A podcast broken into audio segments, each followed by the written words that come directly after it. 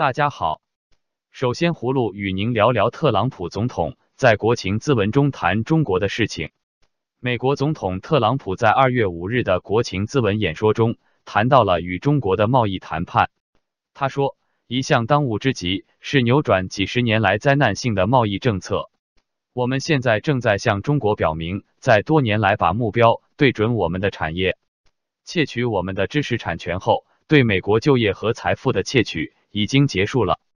我们最近对二千五百亿美元的中国产品征收了关税，现在我们的财政部每月收取数十亿、数十亿美元。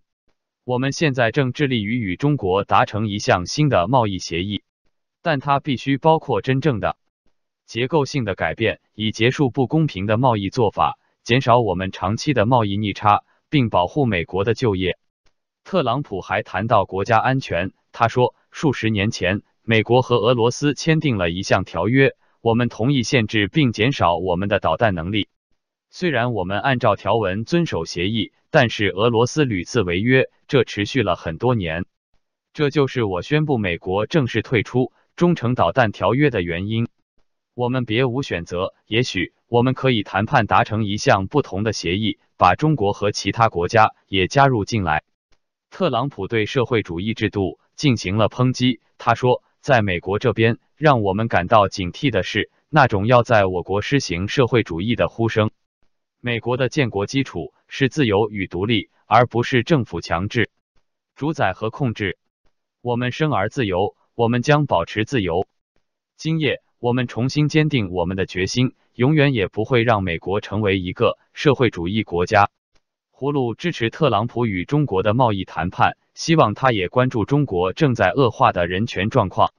接着，葫芦与您说说上海免疫球蛋白感染艾滋抗体的事。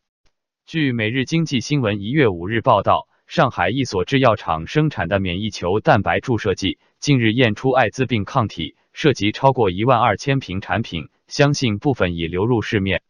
该批注射剂是上海新兴医药股份有限公司生产，是新兴医药首次推出的产品，并由上海市食品药品检验所签发，主要治疗急性炎症、血小板减少、控制化疗感染，也可治疗免疫缺陷病以及大面积烧伤、严重创伤感染以及败血病等。而血友病病人在治病过程中也有机会用上。有医学界人士表示，不排除接受注射的患者可能已感染艾滋病毒，认为事故性质极为严重，要求当局彻查有没有人违规。国家卫生健康委员会要求新兴医药暂停使用和封存有问题的产品，并要求相关医疗机构上报。但据了解，早在事件曝光前，已有病人使用了产品。外界最关注的是，这些病人会否因而感染艾滋病毒？北京大学医学部免疫学系副主任王月丹认为，几率有多大？目前来说还不太容易判断，因为最早发现在江西省一个新生儿出现了抗 HIV 抗体有阳性反应，但是后来又检测了这个新生儿体内的 HIV 抗体又变成阴性了，可能原因是随着时间发展，抗体被代谢掉了，所以这个小孩不能说是被 HIV 感染了。而上海市药检所在签发过程中，只认定产品的白蛋白合格。有关人士呼吁药检部门今后就免疫球蛋白的抗体阳性制定检测指标。葫芦对此感到难以理解，这将是严重的医疗灾难。但为什么中国在不断重复悲剧？最后，葫芦与您聊聊特朗普金正恩本月底在越南会面的事。美国总统特朗普在发表国情咨文时宣布。他将于二月二十七至二十八日再度与朝鲜领导人金正恩会面，这是继去年六月两人在新加坡历史性会晤后的第二次会面。在特朗普宣布峰会日期前，美国朝鲜特使比根义抵达平壤，为第二次会晤铺路。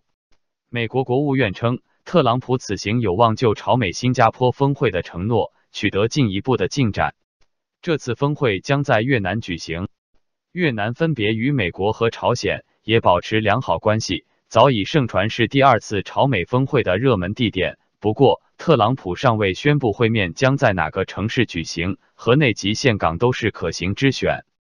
葫芦希望美朝峰会能够取得进展，实现彻底无核化，固然难度很大，但限制和扩展也是重要的。